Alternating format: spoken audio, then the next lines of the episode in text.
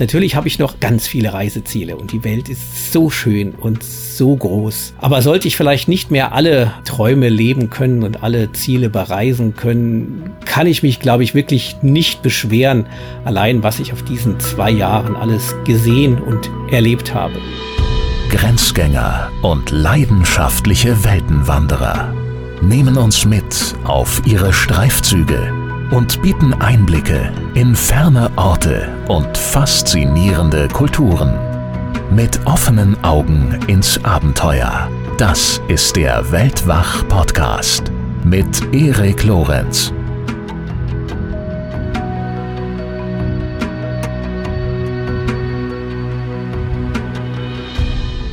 Wir setzen unsere Reise mit Adrian Rohnfelder zu den höchsten Vulkanen der Erde fort. Letztes Mal waren wir vor allem in eisigen Gefilden unterwegs und dieses Mal geht es in den Dschungel. Mehr Vorrede soll es dieses Mal gar nicht geben. Ich wünsche euch viel Spaß mit dem zweiten Teil meines Gesprächs mit Adrian Rohnfelder. Bitteschön. Hallo lieber Adrian, willkommen zurück bei Weltwach, willkommen zur zweiten Runde. Vielen, vielen Dank, dass du noch immer Lust und Energie hast. Ja, hallo Erik und ich freue mich auf die weiteren spannenden Touren und Reisen mit dir. Letztes Mal ging es ja vor allem in eisige Gefilde und dieses Mal geht es hierhin. Wir hören mal rein. Ja, wir sind im Regenwald. Es regnet, es ist rutschig, es ist komplett matschig. Es ist echt, naja, Regenwald. Nur die Hunde die scheinen das irgendwie gar nicht so zu stören. Aber der Rest von uns geht, glaube ich, gerade vor die Hunde. Nur die Hunde scheint es nicht zu stören. Aber ich muss ja zugeben, also dieses Geräusch von auf ein dichtes Blätterdach niederprasselndem Regen, also bei mir weckt das direkt so ganz wohlige Gefühle. Mag auch daran liegen, dass ich gerade nicht schlammbenetzt irgendwo da durchstopfen muss und wahrscheinlich noch von Blutegeln behängt, sondern hier ganz gemütlich daheim sitze. Aber Regenwald für mich ist eine ganz besondere Landschaftsform, in der ich mich sehr, sehr wohl fühle und deswegen eine wunderbare Atmosphäre, die direkt von dieser kleinen Aufnahme ausgeht, die du uns mitgebracht hast. Wo hast du sie denn aufgezeichnet? Ja, in Papua-Neuguinea. Ähm, das war am, ich weiß gar nicht, wie der Berg, glaube der Mount Hagen war das. Da haben wir so ein kleiner Trainingsberg, weil das Ziel eigentlich war der Mount Gilove, der höchste Vulkan Ozeaniens. Und in der Nähe dort liegt kleine Städtchen Hagen, der Mount Hagen. Und da haben wir uns ja durch den Regenwald gearbeitet. ähm, aber keine Blutegel, nein, nein, ganz entspannter Regenwald. Okay, immerhin. Das war wirklich das Angenehme an diesem Regenwald. Da hat es überhaupt nichts Gefährliches gehabt. Also man konnte auch wirklich alles anfassen, überall hintreten. Ähm, also tiermäßig drohte dort gar keine Gefahr. Ähm, und wie du schon sagst, ich finde Regen eigentlich auch toll. Also zum einen gehört Regen in den Regenwald. Warum heißt es denn sonst Regenwald? Ja, da muss es einfach regnen. Und äh, ich finde das Geräusch einfach auch toll. Auch selbst wenn es hier regnet, äh, gehe ich immer gerne raus oder ich mag es eigentlich total gerne, im Bett zu liegen, wenn es draußen regnet, so ein Dachflächenfenster, wenn das da drauf prasselt, das ist irgendwie mhm. so ein ganz ja, beruhigendes Gefühl. Ähnlich wie auch in so einer, bei so einer Nacht im Zelt, wenn es dann aufs Zelt niederprasselt, auch wunderbar. Genau, das ist, äh, ja. denkt man sich, das muss jetzt nicht aufhören. Ich meine, da war es wirklich ja. ein bisschen nass, aber es ist ja warm nass. Also ich finde, solange Regen warm ist, ist es ja nicht schlimm. Man weiß ja auch, man trocknet relativ schnell wieder. Und wir hatten eigentlich den größten Teil dieser äh, Tour zum Mount Hagen war trocken. Also erst am Ende, als wir wirklich zurück in unser ähm, Camp sind, hat es angefangen zu regnen. Das war also so insofern ein bisschen mehr Spaß, aber es wurde schon auch sehr matschig. Und ähm, dann habe ich da auch sehr schnell eigentlich gelernt, dass wir mit unserer Hightech-Ausrüstung mal wieder völlig fehl am Platze sind. Also die Einheimischen waren barfuß unterwegs oder in Sandalen. ja. ja, und dann mhm. denkt man sich, ist ja eigentlich ziemlich blöd, barfuß. Oder naja, der erste Gedanke ist vielleicht auch ein bisschen doof, auch können die sich keine gescheiten Schuhe leisten. Also kommt ja manchmal so ein bisschen, aber klar, es gehört dorthin. Aber ich habe sehr, sehr schnell gemerkt, dass sie die richtigen Schuhe anhatten und ich nicht, weil mit diesen steifen Bergschuhen und diesen Tausenden von kleinen Wurzeln, die sowieso schon nass sind und im Regen erst richtig nass sind. Ich weiß gar nicht, wie oft ich ausgerutscht bin. Hingefallen bin ich bestimmt auch drei oder vier Mal. Ähm, ja, und die Einheimischen, unsere äh, Träger und einfach Guides, die hatten sich dann zwischendrin auch noch Holz im Wald gesammelt und hatten dann bestimmt noch mehrere Kilo Holz auf der Schulter und sind da durch den Regenwald gehüpft, während ich echt versucht habe, mit meinen Bergstiefeln nicht zu oft hinzufallen. Also aber es hatte was und zwar, ich weiß nicht, ich finde ja Matsch und Regen, es hat vielleicht so ein bisschen Sandkasten-Feeling. Also ich fand das toll und wusste ja auch, wir können uns bald wieder dann trocknen. Und wir hatten also kein Zelt. Mein unangenehm, unangenehm mit Regen ja dann, wenn du dann patschnass irgendwo ins Zelt kommst, hast keine Möglichkeit zum Trocknen und musst am nächsten Tag wieder in die nassen Klamotten. Das war da keine Gefahr. Also insofern war das eher äh, schön, feucht und hatte mal was vom echten Regenwald, ja. Und der Mount Hagen war sozusagen eine Zwischenetappe auf eurem Weg zum Mount Geluve? Genau, das war einfach so ein bisschen Höhentraining, Höhenbergsteigen. Also der Mount Geluve ist jetzt 4200 oder 400 Meter hoch. Der Mount Hagen ein bisschen niedriger und einfach als kleine Eingehtour und ein bisschen an die Höhe und den Dschungel zu gewöhnen, haben wir da am ersten Tag unseres Trips den Mount Hagen bestiegen. Es ist übrigens der äh, Second Volcanic Seven Summits, habe ich dann auch gelernt. Also ich könnte theoretisch auch die äh, Volcanic Seven Second Summits noch machen. Ähm, aber ja. einen habe ich schon. Genau, aber die Landschaft, Topografie ist halt dann ähnlich zum Mount Gillowe, der ist nur ein paar Kilometer entfernt. Äh, du hast gerade schon äh, angesprochen, dass das Gefahrenpotenzial dort im Dschungel äh, ziemlich niedrig war. Ihr musstet euch da nicht großartig vor irgendwas in Acht nehmen und ihr konntet euch dementsprechend eher auf die Schönheit der Klangkulisse konzentrieren, auf die Schönheit der Natur, auf das Tierreich. Und ein Tier, das dir, glaube ich, dort ganz besonders gut gefallen hat oder grundsätzlich am Herzen liegt, ist ja der Paradiesvogel. Warum magst du diesen Vogel so gut, sehr? Er ist ja auch das Wappentier dort ähm, des, des von, von Papua-Neuguinea und ist einfach ein wunderschöner Vogel, wobei wir ihn viel gehört haben, wenig gesehen haben. Das ist ja, man geht ja dort durch den Dschungel und dann kommt ein einheimischer Begleiter und sagt, ah, guck mal da oben. Ja, guck mal da oben, ganz toll. Ich sehe da überhaupt nichts. Oder hör doch mal da hinten, da hört man. Ich höre da gar nichts. Also relativ schnell gemerkt, ähm, dass, okay, dass uns einfach mit unserem aufgeforsteten Wald fehlt die komplette Erfahrung, da irgendwas zu sehen. Wir haben ihn ein, zweimal im Käfig leider nur gesehen. Wird teilweise dort als Statussymbol gehalten oder wer sich einen Paradiesvogel leisten kann im Käfig, der ist etwas, der, ist, der verkörpert so ein bisschen das Freiheit und Natur und immer diese Einzigartigkeit, diese blühende Landschaft ähm, da unten in Papua-Neuguinea. Erinnerst du dich, was dein äh, Begleiter und Guide William vom Paradiesvogel gehalten hat? Ja, ich glaube, der erzählte uns das irgendwie mit dem, also die Einheimischen, die jagen sie auch, sie essen sie auch, obwohl es verboten ist, fangen sie eben auch in Käfigen. Und ich meine, er sagte, damit, wenn man einen besitzt, äh, ist man relativ reich und kann sich damit äh, auch, also man konnte sich, glaube ich, damit dann Schweine kaufen, mit denen man wieder irgendwie Frauen kaufen konnte. Also irgendwie so ein Konstrukt mhm. gab es da. Ja. Magst du uns ein bisschen von William erzählen? Ähm, was, was ist er für ein Typ? Ja, William ist ein ungefähr meine Statur, also ich bin eins, also Größe zumindest 1,70, deutlich kräftiger, ein bisschen bulliger, tiefe, dunkle Augen. Und er hat uns die ganze Tour begleitet, lebt, sag mal, wurde Papua-Neuguinea, stellt man sich ja erstmal so, wir leben im Dschungel und äh, führen dort die Tänze auf und leben einfach noch sehr, sehr wie vor mehreren tausend Jahren. Also William ist einfach, sag mal, der neue Generation, war auch unser Guide und äh, nach unseren Maßstäben wir sagen, okay, europäisch gekleidet.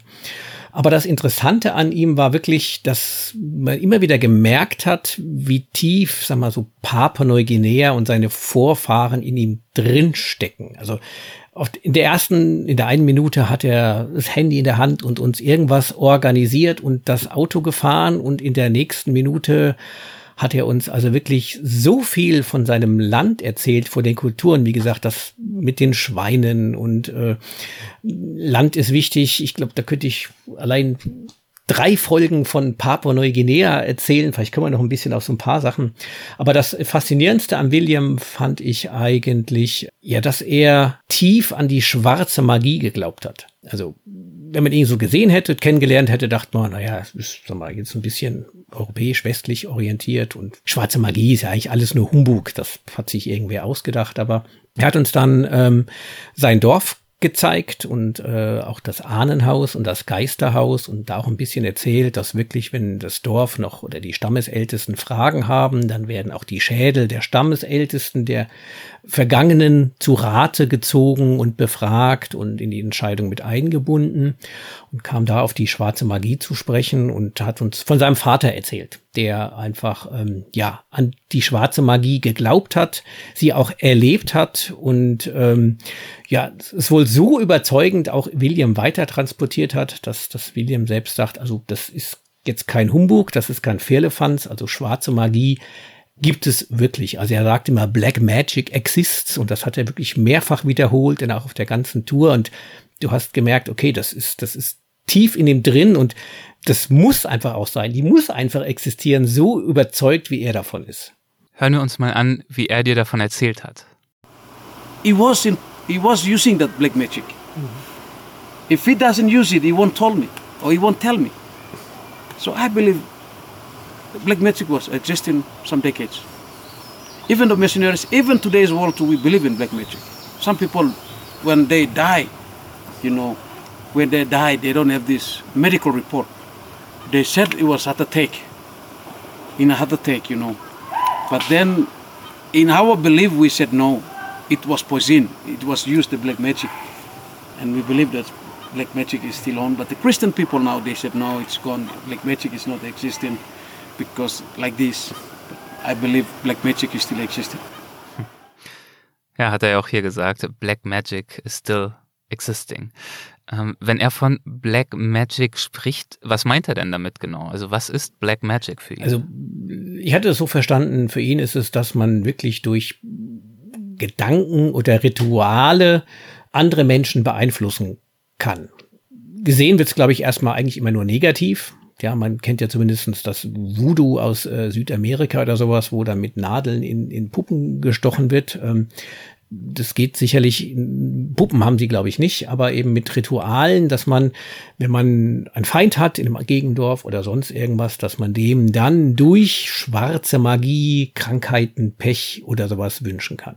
So in die Richtung habe ich es zumindest verstanden und macht es ja irgendwie auch Sinn. Wie hat seine Überzeugungskraft in Bezug auf äh, Black Magic und seine Überzeugungen, wie haben die auf dich gewirkt, der du ja von dir selbst sagst und im Buch auch schreibst, dass du eigentlich eher ein rationaler, wissenschaftlich orientierter Mensch bist? Ja, ich fand ganz Papua-Neuguinea war insofern wirklich speziell für mich. Wie du sagst, eigentlich bin ich analytisch unterwegs und äh, lese Wissenschaftssachen und alles immer solche Sachen wie Globally, ohne das jetzt äh, ich falsch verstanden werde, da sage ich, okay, der Glaube wirkt, aber ansonsten ist es bisschen schwierig. Aber da hatte ich wirklich den Eindruck oder auch das Gefühl, es gibt doch Dinge zwischen Himmel und Erde oder zwischen den Menschen oder überhaupt, ähm, die einfach das, was wir uns vorstellen können oder womit wir, sage ich mal, in unserer westlichen Welt aufgewachsen sind. Das muss man ja sehen. Wir lernen ja relativ schnell, Wissenschaft gilt und man muss es irgendwie nachweisen können und nur das alles zählt dann und was wir alles für technische Errungenschaften haben, dass einfach diese Kraft, sag mal, die, die Heilung vielleicht des eigenen Körpers oder die Kraft der Gedanken, naja, das wird auch schnell irgendwie abgetan.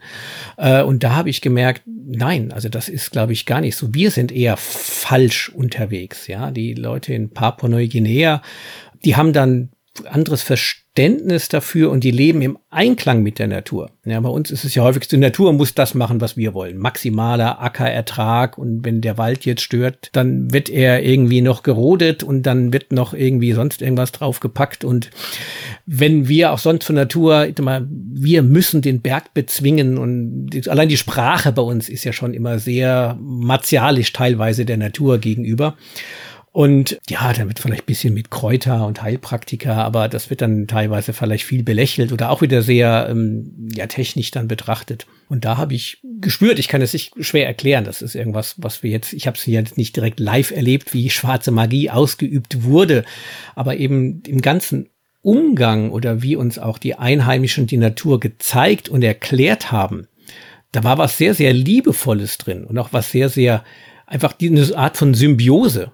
Und auch dieses Black Magic hatte ich jetzt nicht den Eindruck, da erzählt mir jemand, oh toll, damit kann ich jetzt jemanden Schaden zufügen, sondern einfach, es gibt das ging eigentlich gar nicht um den Schaden, sondern es ging darum, dass die Natur, dass es zwischen uns Menschen einfach Dinge und Möglichkeiten gibt, die über das, was wir vielleicht natürlich und wissenschaftlich erklären können, darüber hinausgeht. Und das habe ich dort, egal mit wem wir gesprochen haben, was wir gesehen haben, ja, einfach intensiv gespürt und eigentlich mit jedem Tag gemerkt, ja, wie weit wir wirklich davon entfernt sind. Es gibt auf Papua-Neuguinea rund 1000 Stämme mit rund 800 unterschiedlichen Sprachen, also auch diesbezüglich eine wahnsinnige Vielfalt, die sich dort vorfinden lässt. Konntest du einen Eindruck davon erlangen, inwiefern sich diese Stämme unterscheiden und äh, worin sie sich unterscheiden?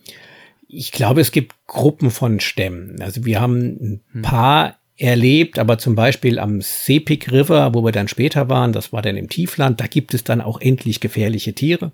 Ähm, am Sepik River, da leben viele, viele Stämme, wahrscheinlich Hunderte. Mhm. Und die sind ähnlich und anders als jetzt der Hochlandstamm hier und der Hochlandstamm dort. Sie unterscheiden sich teilweise durch, durch ihren Schmuck oder ihre Bemalung, wenn sie ihre Sing-Sing-Tänze aufführen. Aber es, es gibt wohl immer noch eine ziemliche Rivalität. Also was wir auch geführt haben am Mount Hagen, der Stamm von William, ist, lebt aber nicht mehr am Mount Gillove. Da ist ein anderer Stamm. Und es gab ein Agreement, dass wir oder dass auch die Guides vom Mount Hagen am Mount Gillove uns auch führen dürfen und dass wir auch dorthin dürfen. Weil mhm. Land, habe ich gelernt, das Wichtigste, was der Papua-Neuguineaner besitzt, ist Land. Also selbst der eigene Bruder, die eigene Familie darf ohne Erlaubnis nicht das eigene Land betreten.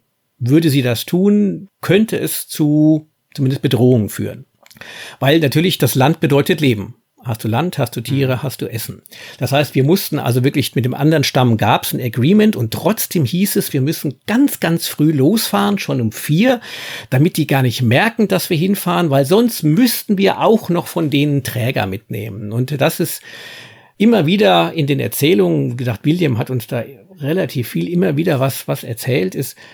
Die Zusammenarbeit ist mittlerweile da. Es wird auch vom Staat mittlerweile gefördert, dass sich die Stämme wirklich mischen, einfach um gewisse Inzucht äh, zu verhindern. Und es gibt auch viel mehr Zusammenarbeit. Also wenn irgendwo vielleicht ein Trauerfall ist, dann muss man sich irgendwie eine Woche lang einschließen und dann kommt das andere Dorf und hilft mit Essen aus. Also da ist schon ein ganz anderer Zusammenhalt mittlerweile. Aber die Rivalität ist trotzdem auch noch spürbar. Und wie gesagt, Land betreten, fremdes Land ist einfach, äh, geht einfach nicht. Aber auch da habe ich mir vorher gedacht, ein Freund von mir war vor vielen, vielen Jahren auf Papua und hat auch gesagt, er gefährliche Situation. Er hat fremdes Land betreten, als er einen Vulkan erklettern wollte und wurde dann von zwei Einheimischen mit einer Machete gejagt. Da denkt man auch, was sind denn das eigentlich für Sitten? Aber ja, in dem Augenblick, wo man dort lebt und einfach sieht, okay, das Land ist das einzige, was sie ernährt. Und wenn ich kein Land habe, dann bin ich einfach unab, bin ich abhängig und äh, wenn ich mir keiner was dann zu essen oder zu trinken gibt, ja, dann kann ich nicht überleben, meine Familie nicht. Insofern ist das absolut verständlich, dass das dort so wichtig ist und äh, natürlich auch dann respektiert werden sollte. Hat Papua in Bezug auf all das in etwa den Vorstellungen entsprochen, mit, dem, mit denen du auch dorthin gereist bist? Also in Reiseführern wird ja oft beschrieben, und das schilderst du auch wiederum in deinem Buch, als The Last Frontier, die letzte Grenze, das Ende der besiedelten Welt. Das sind ja auch alles zum Teil sehr wertende Formulierungen, ja. die da oft gebraucht werden. Ähm, inwiefern haben sich deine eigenen äh, Vorstellungen bestätigt oder wurden auch erweitert? Eigentlich überhaupt nicht bestätigt. Natürlich, wir waren zwei Wochen da, da konnte ich jetzt nicht so viel Einblick erhalten und in Port Moresby wurden wir schon definitiv die Hauptstadt gewarnt. Wir sollten wirklich nur die eine Straße zum Supermarkt laufen, weil wenn wir links oder rechts abbiegen, dann äh, wird es relativ schnell gefährlich. Also da spielen wirklich Alkohol und Drogen, Kriminalität eine große Rolle. Du hast die Landflucht. Ähm, aber ich habe, wie gesagt, dieses letzte Grenze, einheimische, primitive, das ist ja eigentlich alles, was du hier liest, äh, hat natürlich ein bisschen was im Kopf und ich war eigentlich sofort wirklich eingenommen von der Bevölkerung. Wir wurden also so herzlich empfangen und auch wenn wir auf dem Markt waren, alle Hallo und Welcome und auch die unsere Guides und Träger, mit denen wir unterwegs waren, wir hatten mit denen unheimlichen Spaß. Also was mir aufgefallen ist, die Fröhlichkeit und die Lustigkeit. Die haben mit uns dauernd irgendwie einen Schabernack gemacht. Ja, die haben natürlich auch gesehen, wir haben es nicht so ganz mit der Natur und sind vielleicht nicht ganz so bewandert, ja, und haben das aber auf sehr positive und auf liebevolle Art und Weise mit uns so ein bisschen diskutiert und permanent kam einer und hat sich mit uns unterhalten. Einige konnten gutes Englisch, einige rudimentäres Englisch. Aber es war eine sehr, sehr freundliche, offene und vor allen Dingen lustige Atmosphäre. Und das war das, was mich am allermeisten eigentlich beeindruckt hat, weil erst denkt man ja irgendwie, weiß nicht, zurückgezogen, wild. Mh. Und äh, so was von, von, und eben auch dieses gefährlich und aber so eine Offenheit und so ein Miteinander, also das hat mir sofort imponiert und William, über William haben wir ja schon gesprochen, auch sehr einfach dieses, das, was, was mich daran besonders fasziniert hat, ist, dass mein Eindruck ist, das ist kein Touristen Talk dort. Also man kennt ja ein bisschen aus Afrika, das sind dann die Tanzvorführungen und man bekommt erzählt, was so die Traditionen sind, aber das kann man auch im Buch nachlesen, weil die werden schon ganz lange nicht mehr gelebt, beziehungsweise was man dort erzählt bekommt, das kann ja jeder Reiseführer auswendig lernen. Aber an Papua hatte ich den Eindruck, dass die wirklich den, den Einheimischen wirklich daran gelegen ist, uns davon zu erzählen, auch auszutauschen. Also es kamen auch Rückfragen. Also wir haben uns wirklich intensiv über unsere Kulturen ausgetauscht und du hast gemerkt, das ist jetzt nicht irgendeiner, da steht im Reiseführer, sondern was wir alles wirklich an Details gelernt haben, immer diese Sache mit dem Land oder die witzige Frage ist auch, was ist das Wichtigste nach Land? Und der eine sagt, äh, Frau, der andere sagt Schwein. Und an dritter Stelle kommt dann andersrum Frau oder Schwein. Aber du kannst dir ja mit Schweine Frau kaufen, ja. Und für ein Schwein kriegst du eine vom Land und für 20 Schweine kriegst du dann eine aus der Stadt, die studiert hat. Und aber alles auf so eine wirklich, das ist einfach so und authentisch. Und das hat mir einfach gefallen, dass das Land noch authentisch ist und an vielen Stellen, so wie wir es zumindest erlebt haben, noch nicht touristisch verdorben, dass es eben nur noch Touristenvorführungen sind. Ja, und diese Einblicke in das Land und seine Kultur hast du natürlich durch viele Gespräche erhalten. Einige hast du schon angesprochen, zum Beispiel mit William. Ein anderes Gespräch, abends schön am Lagerfeuer, hast du mit dem Guide Augustin geführt. Und äh, er hat dir ja insbesondere auch von seinen Sorgen berichtet. Äh, worum sorgt er sich? Also Guide Augustin, ja, offiziell, aber der eigentliche Guide ja. war ausgefallen und ähm, der für die Route verantwortlich war, hat irgendein Freund aus Port Moresby aufgetrieben, der eigentlich Saxophonist ist. Also eigentlich ist, ist Augustin Saxophonist, Musiker ja. äh, und hat von Guiding gar keine Ahnung. Also nein, das konnte er wirklich nicht und hat sich überall verquatscht und irgendwelchen anderen geholfen. Und ähm, dazu war er auch noch Betelnuss abhängig. Betelnuss ist ja so diese leichte Droge dort, ähm, die man einfach nimmt, die so eine leicht betäubende Wirkung hat, wie man das ja aus vielen Ländern kennt. Und ähm, die haben dort viele zu sich genommen. Ich glaube, Augustin hat die 24 Stunden lang durchgängig zu sich genommen. Dazu auch noch äh, selbstgedrehte Zigaretten aus Zeitungspapier. Also ich glaube, der Teer war da drin wahrscheinlich das äh, ungefährlichste, was er geraucht hat, als die Druckerschwärze. Also auf den ersten Blick hätte man gedacht, naja, vielleicht irgend so ein abgefahrener, drogenzugedröhnter Musiker, der halt sich jetzt ein bisschen Geld dazu verdient. Aber als wir dann ins Gespräch mit ihm kamen, habe ich gemerkt, er hat sich also wirklich sehr, sehr tiefe Gedanken gemacht. Und gerade das, was ich ja gerade schon so ein bisschen angesprochen habe, dieses Gefühl habe, dass es authentisch ist dass eben die Einheimischen noch nicht komplett verdorben sind oder nur noch ihre Tänze aufführen, einfach um Geld zu verdienen. Und genau da macht sich Augustin eigentlich die meisten Sorgen, wie dieser Spagat gelingen kann. Denn natürlich bringt der Tourismus Geld. So. Aber er führt eben auch eben sehr schnell dazu, dass die Einheimischen ja ihre Traditionen aufgeben, nicht mehr leben, sondern nur noch vordergründig eine Show draus machen und hintergründig dann ja in Jeans und im schlimmsten Fall eben in Alkohol- und Drogenkonsum abdriften. Und da überlegte er zusammen auch mit einem Freund, wie man den Tourismus so gestalten kann, dass man die, gerade am Seepigriffer, da ging es eben darum, da haben wir einem so einen Stamm besucht und hatten so ein lokales Sing-Sing-Fest. Da wird noch die Krokodiljagd äh, betrieben und das sind die sogenannten Krokodilstämme. Also es gibt dort viele Krokodile. Insofern ähm, sind eben die dort lebenden Stämme mit denen sehr verbunden, was sie auch dadurch zeigen, dass das Männlichkeitsinitiativ Initiationsritual, wie auch immer, so ähnlich heißt es, glaube ich. Initiationsritual, glaube ich. Ja, okay. Aber wir wissen, was also, du meinst. Ich glaube, alle wissen, was gemeint ist. ähm, ist es so, dass die jungen Männer ganz, ganz viele Narben in den Rücken und auch auf den Oberarm geritzt bekommen mit dem Messer und werden dann mit den offenen Wunden in den Sepik River getaucht. So, was sofort dazu führt, dass sich alle diese Wunden entzünden. Und was mhm. natürlich auch nicht unbedingt gesund ist. Also sterben durchaus diverse äh, junge Männer daran. Die werden dann in das Geisterahnenhaus wirklich wohl eingesperrt, bis die Schmerzen einigermaßen abgeklungen sind, die Wunden verheilt sind und dann kommen sie raus und haben eben über den ganzen Rücken und die ganzen Arme diese Narben, was so ein bisschen aussieht wie die Krokodilhaut. Ja, weil sie eben in ganz bestimmten Mustern eingeritzt werden. Genau. Und ähm, da ist sicherlich die Frage, da kann man jetzt ganz lang darüber streiten, ob das jetzt Sinn oder nicht Sinn macht. Also will jetzt auch nicht über das Thema Missioniere, Missionare dort sprechen. Aber da macht sich eben William Gedanken zu sagen, ich meine, das ist deren Tradition. Sie leben dort. Also warum sollten sie das jetzt aufgeben und ihr Leben komplett ändern? Weil das gehört zur Kultur Papuas dazu.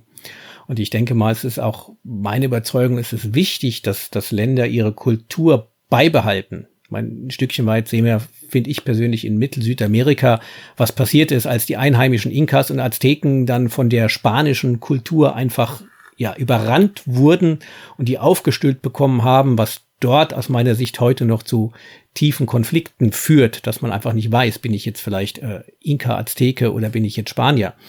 Und äh, das ist eine große Gefahr, die eben auch in Papua droht, dass das Ganze sich verwestlicht, irgendeine Art von amerikanischer, westlicher Kultur wird und die Traditionen verschwinden.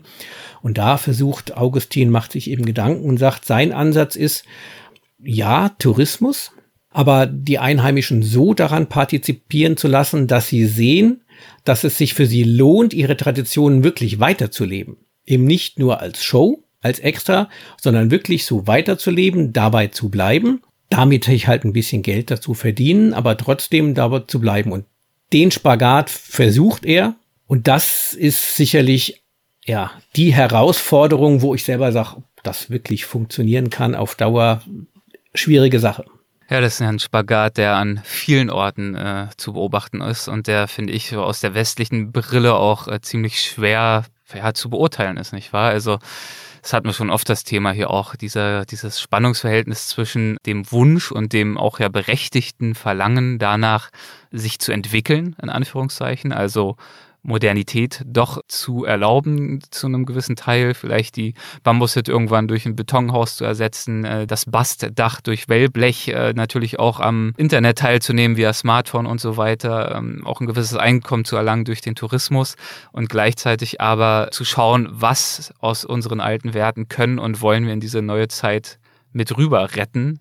Leider schließt sich das, so habe ich das Gefühl, dann am Ende oftmals äh, doch zumindest zum Teil aus. Also ich kenne zumindest wenige Beispiele, wo das wirklich auf breiter Ebene, jetzt mal abgesehen von einzelnen vorbildlichen Projekten, auf breiter Ebene gelungen ist, wenn sich ein ganzes Land oder eine größere Region dementsprechend auch mit einer sehr, sehr hohen Geschwindigkeit entwickelt hat. Und gleichzeitig, wie gesagt, finde ich es auch immer schwierig. Ähm, gut, du hast jetzt diese Formulierung mehrfach verwendet, die, die Menschen dort werden sozusagen durch den Tourismus verdorben. Ich weiß, was du meinst, weil du es ja auch sehr, sehr schön äh, geschildert hast. Ich persönlich tue mich dann immer ein bisschen schwer damit, wirklich so einen inneren Kompass zu finden, wie genau und wo genau jetzt sozusagen die richtige Route liegt für diese Entwicklung. Ich glaube, das, was du eben gesagt hast, das Wichtigste ist, ist die Geschwindigkeit. Also grundsätzlich mhm. entwickeln wir uns ja alle, aber die Entwicklungen, die bei uns genau. vorangegangen sind, da hatten wir Zeit, mit Schritt zu gehen.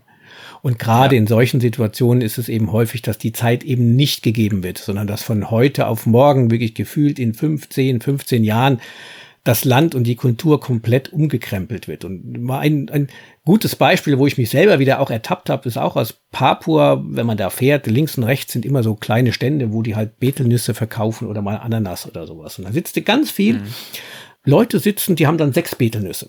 Und die verkaufen sechs Betelnüsse, wo bei uns sofort die Idee kommt, Warum verkauft ihr jetzt nicht zwölf oder 15? Das ist doch viel schlauer. Der verdient ja viel mehr Geld. Aber wieder mit, mit, da mit Augustin gesprochen, der sagt, naja, mit sechs Betelnüssen hat sie genug für den restlichen Tag. Wenn sie die verkauft hat, geht sie nach Hause und hat einen entspannten Nachmittag. Und am nächsten Tag verkauft mhm. sie wieder sechs Betelnüsse und hat wieder einen guten Nachmittag. Also dieser Gedanke, der bei uns sofort drin ist, dieses, ich muss ja mehr, weil dann kann ich mehr verdienen, der eben, wo man sieht, warum eigentlich? Wo man sich dann wirklich fragt, stimmt, warum? Ich muss das ja gar nicht und gerade hier auch nicht. Und da bin ich eben bei dir. Klar, das ist sicherlich, das kann keiner von uns beurteilen und keiner von uns sollte jetzt auch sich anmaßen zu sagen, sag mal, das ist für Papua-Neuguinea der richtige Weg oder das ist der richtige Weg. Das muss auch immer aus dem Land herauskommen. Ich glaube, das geht auch häufig schief, dass es eben aufoktroyiert wird und äh, ich glaube, das ist ein ganz wesentlicher Punkt. Also du hast richtigerweise ja angesprochen, äh, bei uns haben diese Entwicklungen natürlich viel, viel langsamer stattgefunden als jetzt dort. Im Zweifel hat es bei uns Jahrhunderte gedauert, was in Ländern wie Papua innerhalb von wenigen Jahrzehnten passiert. Und aber ein zweiter Teil dieses Unterschieds ist, dass es bei uns zumindest zu einem großen Teil aus uns selbst heraus äh, stattgefunden hat, diese Entwicklung. Und ähm, in Ländern wie Papua eben oft dann doch von außen einfach äh, drüber gestülpt wird. Und das ist aber eigentlich das Positive an Augustin, weil er ist ja ein Einheimischer. Und er hat das mhm. mit ein paar ein, anderen Einheimischen zusammen und er hat es eben schon verstanden. Er hat das Problem erkannt, er hat natürlich auch noch nicht die finale Lösung, aber er probiert es. Aber da ist es, dass es eben aus dem Land heraus passiert. Und da sehe ich einfach eine größere Chance, dass es zumindestens vielleicht für Bereiche oder für Teile funktioniert, als es doch häufig ist, wir kommen dann mit unseren Werten, unserer Entwicklungshilfe, mit unserem Geld und versuchen dann eben in kurzer Zeit relativ viel zu negieren, was jahrelang gewachsen ist, ob es nun gut oder schlecht ist. Aber es ist einfach gewachsen und es gehört auch in das Land. Und wenn ich jetzt, wie gesagt, den Dschungel nochmal nehme, ähm, woher soll ich jetzt wirklich wissen, der in einer Stadt aufgewachsen ist, was man wirklich braucht, wenn man im Dschungel lebt? Ich weiß es nicht. Keine Ahnung. Hm. Ich meine, ich habe es ja selber gesehen, dass ich gescheitert bin mit meinen festen Bergschuhen. Ich habe gedacht, ich brauche dort feste Bergschuhe. Nein, ich hätte Sandalen gebraucht, ja. Und das ist ein kleines Beispiel, um zu sagen, wo man einfach zumindest hingucken möchte, muss, die Einheimischen einbinden. Und da hatte ich zumindest bei William und Augustin den Eindruck, okay, da sind welche, die haben das verstanden, die haben das gesehen und die versuchen es zumindestens und geben mir so ein Stückchen weit Hoffnung. Es, wie gesagt, wie du schon gesagt hast, es gibt eigentlich kein Beispiel, wo es im Großen funktioniert hat. Aber wenn es im Kleinen oder für einige Stämme oder Bereiche ja. funktioniert, dann ist ja schon viel gewonnen. Augustin hat ja auch von seinem Hoffnungssymbol erzählt und das ist interessanterweise der Song Wind of Change. Hören wir mal kurz rein. Take me to the magic of a moment of glory night where the children of tomorrow dream away in the wind of change. The wind of change blows straight into the face of time like a storm wind that wearing the freedom band, the peace of mind. Tell you what I like, I feel, what my guitar Warum singt er diesen Song? Hat er dir erzählt, welche Bedeutung er für ihn hat? Das hat er wirklich eigentlich gar nicht erzählt. Natürlich dieser Aufbruchstimmung damals, was man mit Wind of Change verbindet, die Öffnung einfach von, von dem Osten, dem eisernen Vorhang.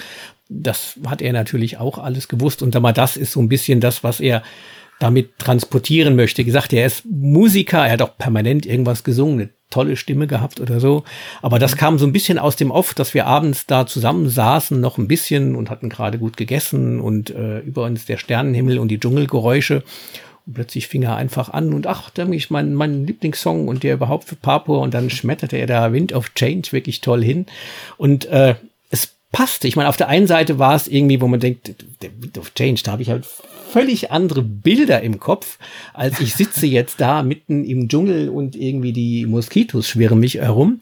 Aber auf der anderen Seite hat es irgendwie auch gepasst und dieses Hoffnung, was ja so immer mitschwingt in dem Song, der hat, war einfach, das war wirklich ein magischer Moment, auch wieder in diesem Augenblick zu sagen, okay, es passt und ich nehme ihm das einfach ab, dass er das versucht und die Hoffnung einfach, ja, Hoffnung stirbt ja zuletzt und ähm, schauen wir mal, ob das dann funktioniert.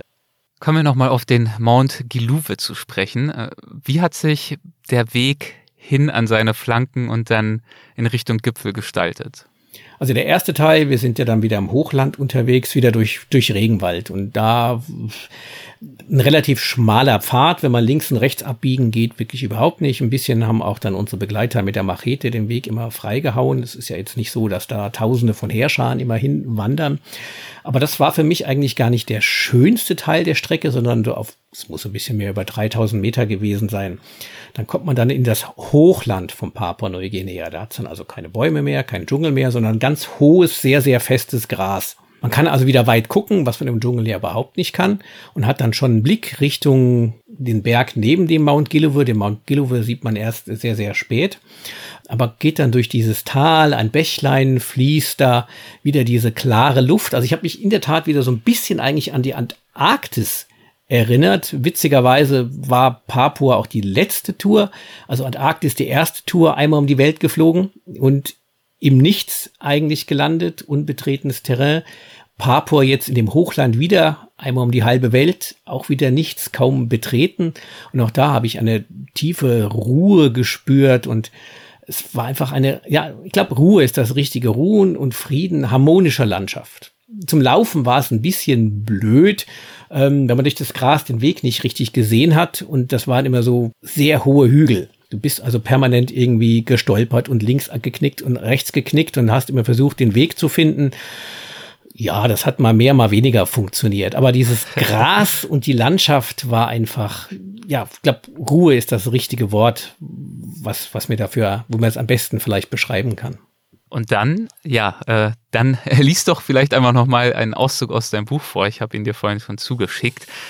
Wie dieser Trip dann aufwärts schließlich äh, sich dem Ende neigt oder zumindest dem Höhepunkt entgegenstrebt. Dem Höhepunkt, ja. Action, Action, singen, ruft mir Peter im besten Arnold Schwarzenegger-Slang zu. Wir stehen auf dem Gipfel des Vulkans Mount Gillowe in Papua-Neuguinea, der Nummer 7 meiner Volcanic Seven Summits. Yeah, Mount Gillowe, der letzte meiner Tour, juble ich in die laufende Kamera und meine Stimme überschlägt sich fast dabei. Ich habe es in der Tat geschafft, überlege ich fast ungläubig. In zwei Jahren habe ich alle sieben Kontinente bereist und ihre höchsten Vulkane besucht. Nicht bei allen war es mir vergönnt, am Ende auch auf dem Gipfel zu stehen, aber das war auch nie mein vorrangiges Ziel gewesen. Ich kann es kaum in Worte fassen. Alle sieben Kontinente, Wahnsinn, wirbelt es durch meinen Kopf. Was für ein Projekt, was für ein Abenteuer und was für ein sensationeller Abschluss. Ich halte einen Moment inne, entferne mich schweigend ein paar Schritte vom Gipfelkreuz und genieße den herrlichen Blick über die weite, gelbgrüne Graslandschaft bis zum dahinterliegenden dichten, sattgrünen Dschungel. Dabei strahle ich mit der Sonne um die Wette. Wie gerne würde ich diesen Augenblick für die Ewigkeit festhalten. Ich schließe meine Augen und gehe die Namen der sieben Vulkane noch einmal durch. Sidley, Kilimanjaro, Orizaba, Ochos, Elbrus, Damavand und Gilove. Ja, wirklich ein äh, bewegender und wirklich schöner Moment auf dem Mount Giluvin. Toller Abschluss deines Projekts. Ähm, völlig klar, wir konnten natürlich in diesen Gesprächen nur einige wenige deiner Reisen etwas ausführlicher besprechen.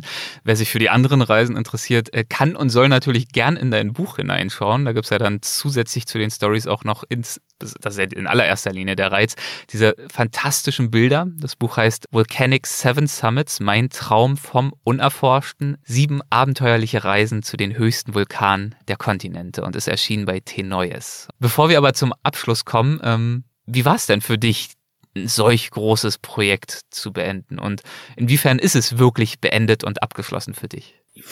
Beendet ist es sicherlich nie, weil ich immer noch von den Erinnerungen zehre mhm.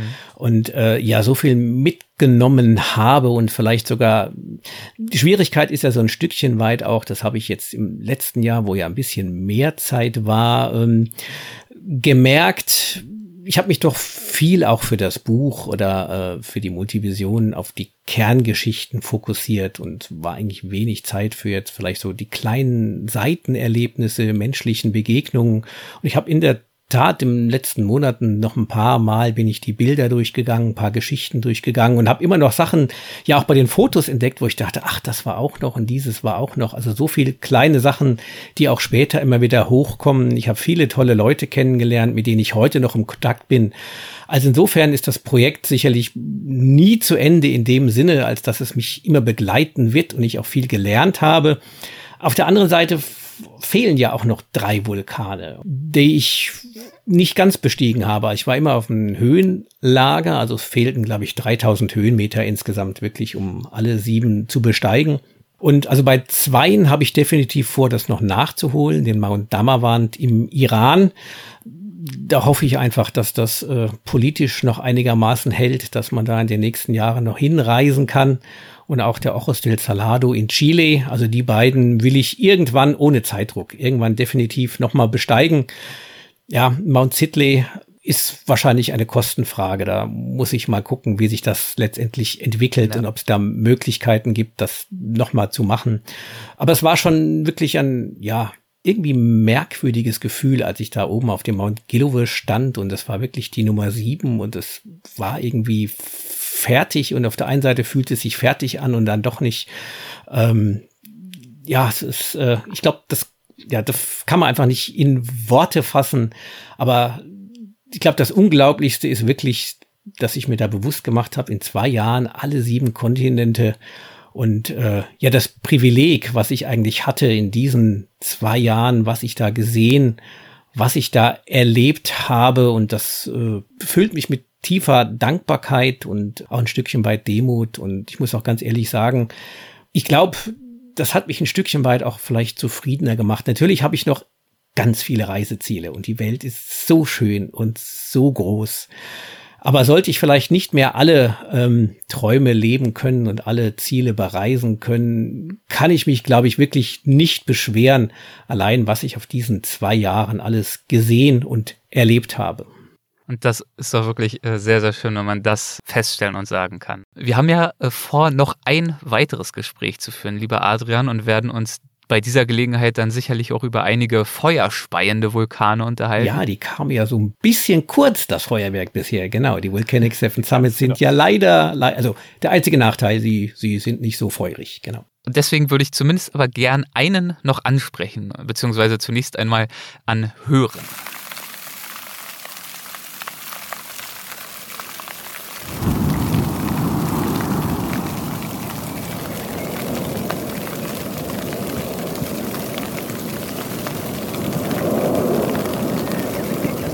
Die Aufnahmen, die wir gerade gehört haben, beziehungsweise im Hintergrund noch hören, die hast du ja aufgezeichnet. Welchen Vulkan hören wir da? Das ist der Vulkan Sakurajima im Süden von Japan, ganz auf der südlichen Insel Kyushu.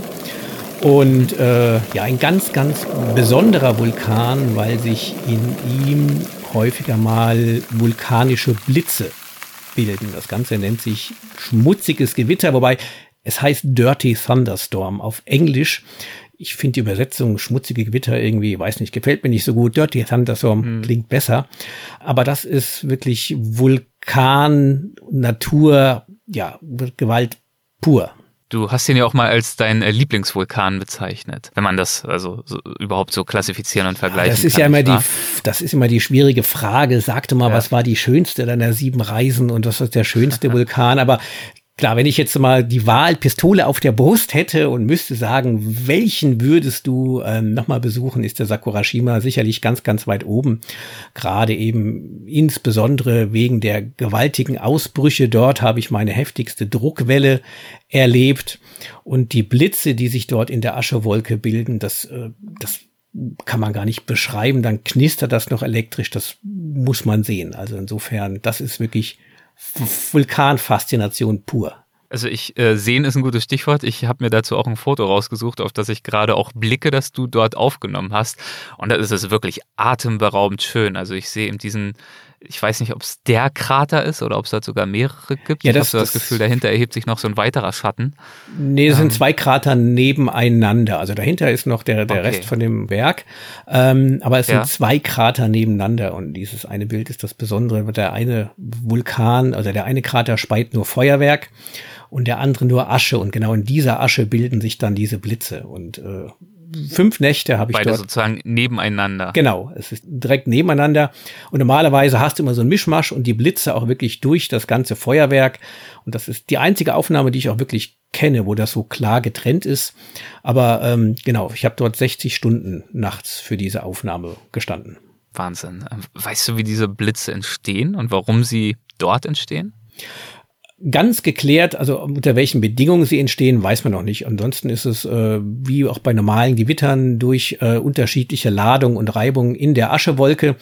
Das hängt auch wohl an der äh, Zusammensetzung des Vulkans, an der Feuchtigkeit. Also äh, es ist noch nicht final erforscht, aber das Grundprinzip ist wirklich das gleiche wie beim Gewitter. Durch elektrische Unterschiede, elektrische Ladung entladen sich und das sind ganz normale, wirklich Blitze, wie man sie vom Gewitter kennt. Was ist das für ein Moment für dich, wenn dir dann so ein Foto gelingt nach 60 Stunden Wartezeit? So einen denke ich mir, auch Gott, dafür würde ich nochmal 60 Stunden hier stehen, aber das ist dann einer dieser äh, fotografischen, man kann es kaum glauben Momente. Also das ist, äh, das, genau dafür war ich ja dann dort, um zu sagen, okay, ich will vulkanische Blitze. Von diesem Bild habe ich in der Tat aber gar nicht geträumt, weil ich kannte diese, diese Bilder mit diesem gemischten Blitz und Feuerwerk, die fand ich immer nett, aber dachte, das ist nicht das Blitzbild, was ich mag.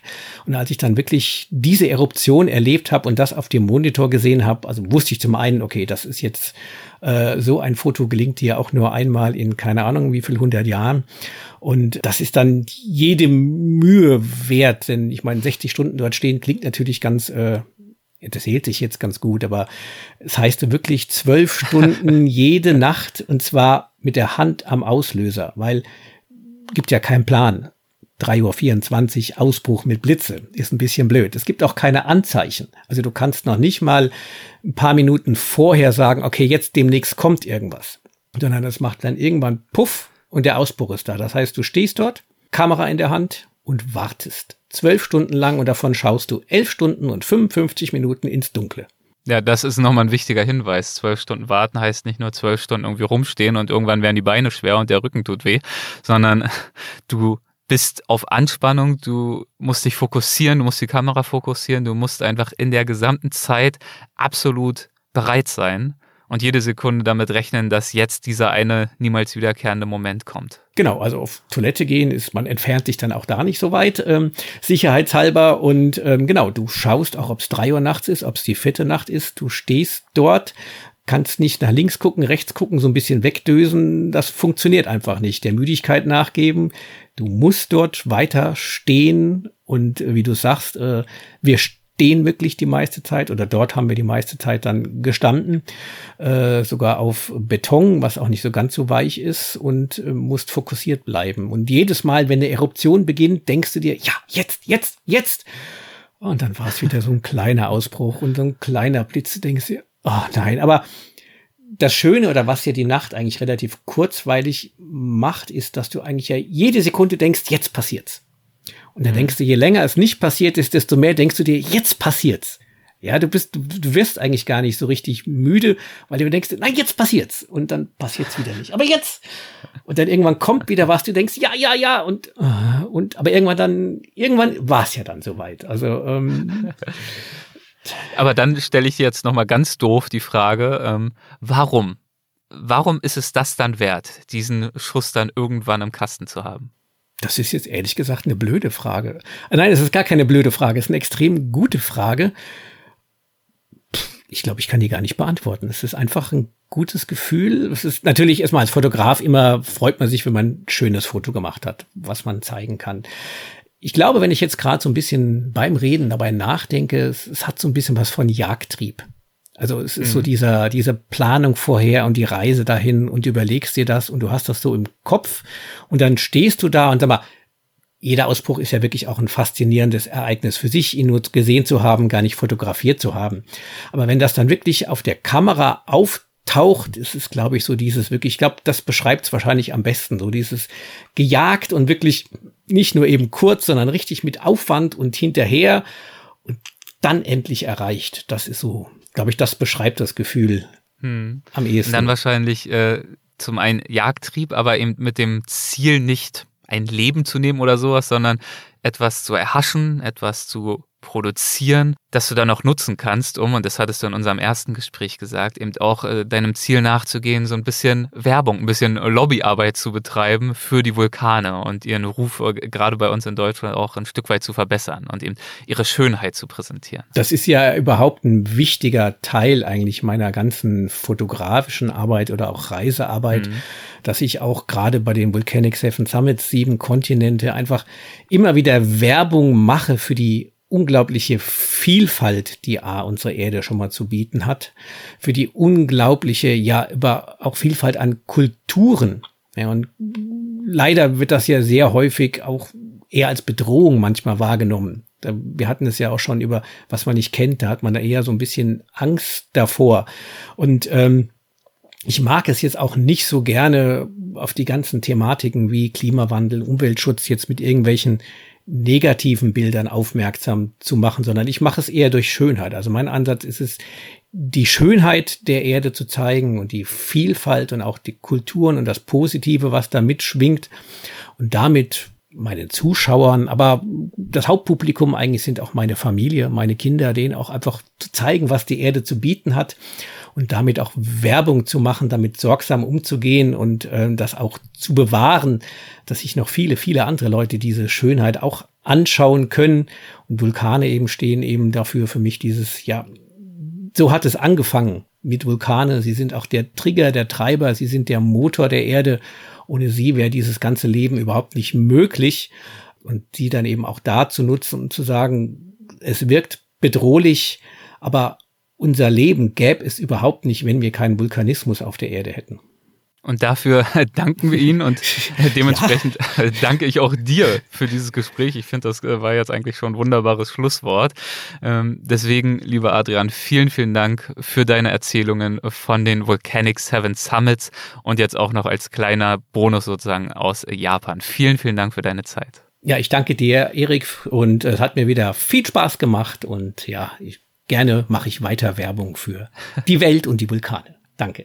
Sehr schön. Lieben Gruß. Und ähm, wie gesagt, wir werden uns bestimmt noch mal unterhalten und dann noch mal ein bisschen weiter über diese blitzenden und feuerspeienden Vulkane und Lavaseen sprechen. Für dieses Mal ja, danke ich glaub, dir. Mach's gut. Darüber Tschüss. könnte ich äh, noch Stunden erzählen. Gerne. Tschüss. Und genau das hat Adrian dann auch getan. Und zwar in einem Gespräch, das wir wenige Tage nach der Veröffentlichung dieser Folge hier als Weltwach Plus Folge herausgeben werden. Also, wenn ihr Mitglied im Supporters Club seid, ab dem zweiten Unterstützerpaket habt ihr Zugriff auf die Plus-Folgen. Haltet dann gern die Augen nach dieser Folge offen. Adrian Rundfelder zum dritten und ähm, dieses Mal wird es, wie versprochen, feurig. Abgesehen von den Plus-Folgen erhaltet ihr als Mitglied des Supporters Club unsere Folgen ja auch werbefrei, also ohne Ads externer Sponsoren und schon einen Tag vor ihrer regulären Veröffentlichung. Und ihr profitiert natürlich von dem guten Gefühl, uns bei unserer Arbeit zu unterstützen und uns zu zeigen, dass sie euch etwas bedeutet. Und ähm, ja, dafür sage ich einmal mehr vielen Dank, denn ohne diese Unterstützung ging es nicht. Infos zum Supporters Club findet ihr wie immer auf weltwach.de unter dem Menüpunkt Supporters Club. Macht es gut, bis zum nächsten Mal, euer Erik.